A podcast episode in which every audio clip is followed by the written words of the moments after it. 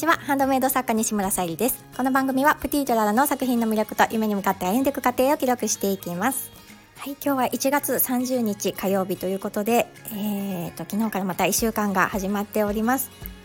今日のサムネイルにも貼らせていただいたんですが1月ね28日にあとあの昨年から楽しみにしておりましたあの川村美和子さんと小座人船長さんの講演会ですねに東京まで行ってまいりました。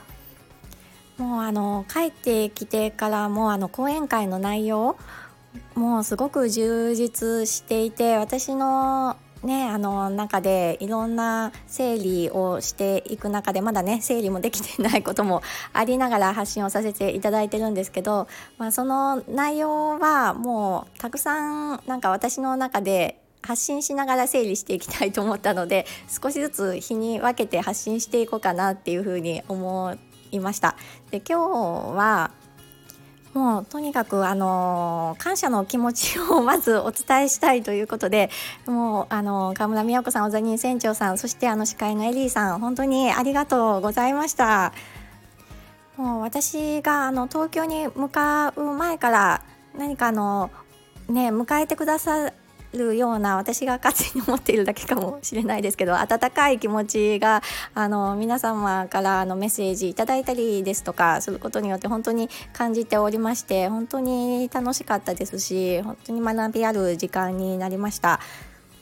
あの司会のエリーさんも小座人船長さんもあの宮子さんも来てくださってる方に何か一つは持って帰っていただきたいという思いであのお話しされているのがすごく伝わってきました。もう私は一つどころかというくらいで頭が今パンパンになってるんですけどそれをねあの少しずつあの自分に落とし込んでいこうと思っております。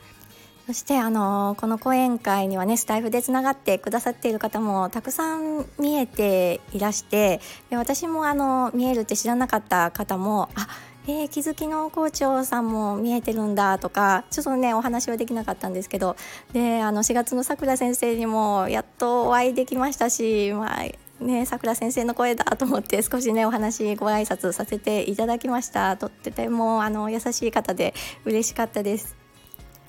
ね、あの昨年私はいつかいつかっていう言い方がでかなあのもっと早早くねお会いしたいなと思っていた猫と女の子を描くあーちゃん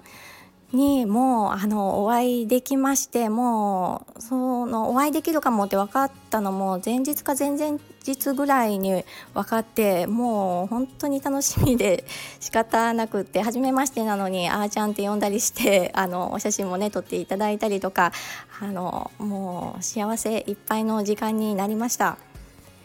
講演会の後はあのお茶会にもあの参加させていただきましてその時間であのお会いした方で、えっと、高倉えー、ライさんってみんな呼んでたかな？あのその方も数日前にねちょっとスタイフでつながらせていただいたのは知ってるんですけどその方とちょっとねふとあのお話がでお話っていうかそんな長時間ではないんですけどできる時があってまあねあのとっても気さくな方であのこれからねまたあの配信も聞きたいですしコーヒーもちょっと見ていきたいなと思っております。で私はねあの話すっていうことが苦手なので、まあ、このスタイフを始めたわけなんですけども あの人前でね特に話すことが苦手なので、まあ、自己紹介ってなるとねカチッコチになってしまうんですけど あの自分のねあのアピールさせ商品とかアピールさせていただく場も設けてくださいました。であのボールペンとかねご購入いただいた方とかあとネックレスブローチご購入いただいた方持ってきてくださっていて本当にもう皆さん優しいと思ってあのありがとうございました。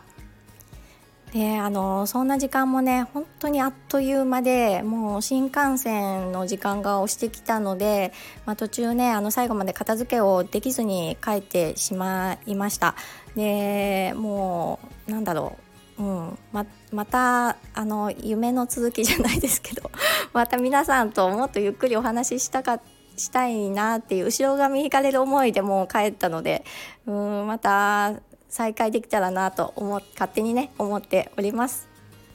はいこんな感じで今日は浮ついた配信になってしまいました、まあ、あの明日から少しねあの講演会でまあ、あの感じたことと日頃のね自分と、うん、あの何か落とし込みながら配信できたらなと思っております。もうねあの1月のこの年始から先にご褒美をいただいたような形になっていますのでこれから私はねあのちょっと制作の方に力を入れていきたいと思っております。あの少しずつねお話もさせてもらってるんですけどあのチェコガラスのアクセサリーを今年は力を入れていきたいなと思っていてでせっかく東京に来たんだからと思って探したらあお店があったと思って もう実際行ってきてでとっても綺麗なチェコガラスにそこでも出会いましたので購入してきました。であの1点しかね出会えなかった、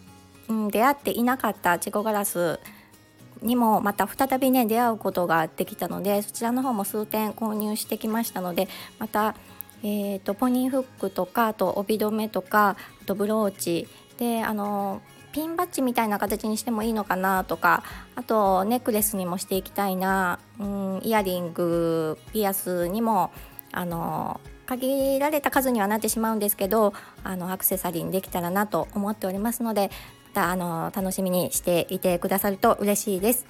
はい、今日も聞いてくださりありがとうございました。プティとララ、さゆりでした。